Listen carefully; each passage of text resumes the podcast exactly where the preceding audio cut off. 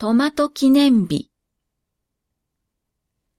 会社の帰り道、八百屋を覗くと、なんとも美味しそうなトマトがあった。真っ赤に熟れて食べ頃だ。太陽の光を集めたように輝いて、艶があって可憐だ。僕はトマトを手に取った。こら、俺のトマトに気安く触るな。八百屋の親父が血相を変えて飛んできた。これ、売り物じゃないの？手塩をかけて育てたトマトだ。どこの馬の骨ともわからん男にやれるかはあ？だってトマトでしょ？あんた、このトマトをどうする気だ？どうって、食べますよ。切ってサラダにしようかな。新鮮でうまそうだ。切るだと？俺のトマトを傷つける気か。じゃ、じゃあ、つるんと湯むきしてスープにでも。裸にするのか？俺のトマトを。じゃあ、炒め物でも。俺の愛しいトマトを油まみれにするのか。じゃあ、どうすればいいんです？他の食べ方なんて思いつきません。僕はイケメンシェフじゃないんだから。何がイケメンだ？イカそうめんみたいな面して。お前には絶対にやらん。なんだこの親父は。と、僕は頭に来て帰ろうと思った。その時、トマトが言った。このくらいで諦めちゃうの？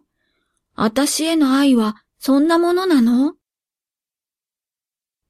トマトの表面を一筋の水滴が流れた。まるで涙のようだ。わかったよ。僕は君を諦めない。僕は親父さんに向き直って姿勢を正した。どうかトマトさんを僕にください。きっちり45度のお辞儀をすると、親父さんは目を潤ませて、最初からそうすりゃいいんだ。持って行きやがれ。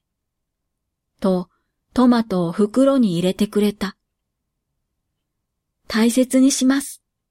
と、100円を払い、僕はトマトを抱えて帰った。家に帰ると、妻はご近所さんとカラオケに行ったらしく留守だった。妻は週末、大概カラオケに行く。僕はトマトを袋から出した。なんて可愛いんだ。君を今すぐにでも食べてしまいたいけれど、もったいないから明日に残しておくよ。少し話でもしようじゃないか。君はどんな風に食べてほしい？あたしはもちろん丸かじりがいいわ。ちょっぴり塩を振ってね。丸かじりか。うん、それはいいね。君には丸かじりがよく似合うよ。僕はトマトにそっとキスをして、ラップにくるんで冷蔵庫に入れた。おやすみ、僕のスイートベイビー。僕は明日トマトを食べると思うとドキドキして眠れなかった。まずシャワーを優しくかけてあげよう。つぶつぶの水滴が可憐なボディに残っているうちに食べよう。赤く柔らかいその肌に歯を突き立てる。僕はなんて罪深い。翌朝、眩しい太陽の光で目覚めた。なんて素敵な目覚めだろう。僕は早速冷蔵庫に向かった。ドキドキは最高潮に達した。おはよう、僕のトマトちゃん。しかし、そこにトマトはなかった。一体トマトはどこへ行ってしまったのだ？僕が嫌いになって出て行ってしまったのか？何を探してるの？妻がキッチンに顔を出した。真っ赤な血のようなドロドロのトマトジュースを飲みながら。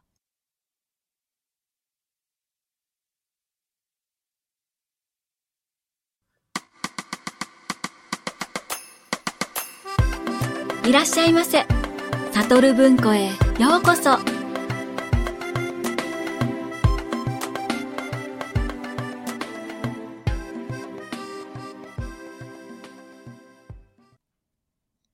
今回はリンさんのブログ、リンのショートストーリーより、トマト記念日という作品をご紹介いたします。トマト。夏のお野菜の代表みたいですよね。とは言っても、通年いろいろな種類のトマトが出回っていますが、皆さん、トマトはお好きですか？私は昔は好きだったんですけどね。今は少し生が苦手になっちゃったかな。炒め物とかドレッシングかけてとかは割と好きなんですけどね。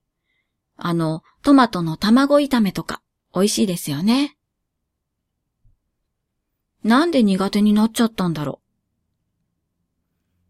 う。学生の頃、お弁当のおかずにトマト1個そのまんまハンカチに包んで持って行ったことがあって、友達に何それ？って驚かれました。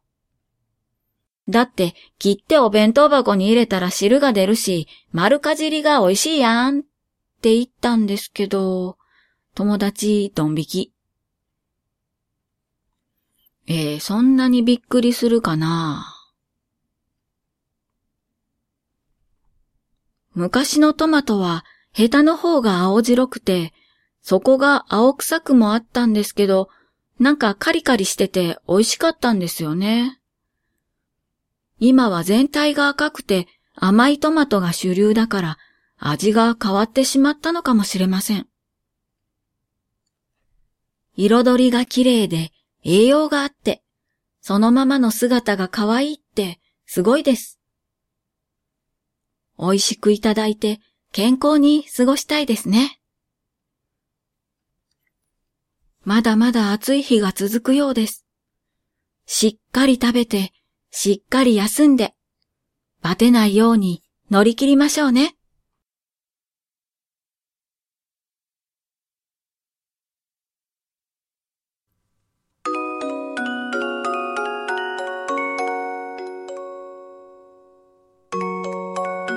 今回もお聴きくださってありがとうございます。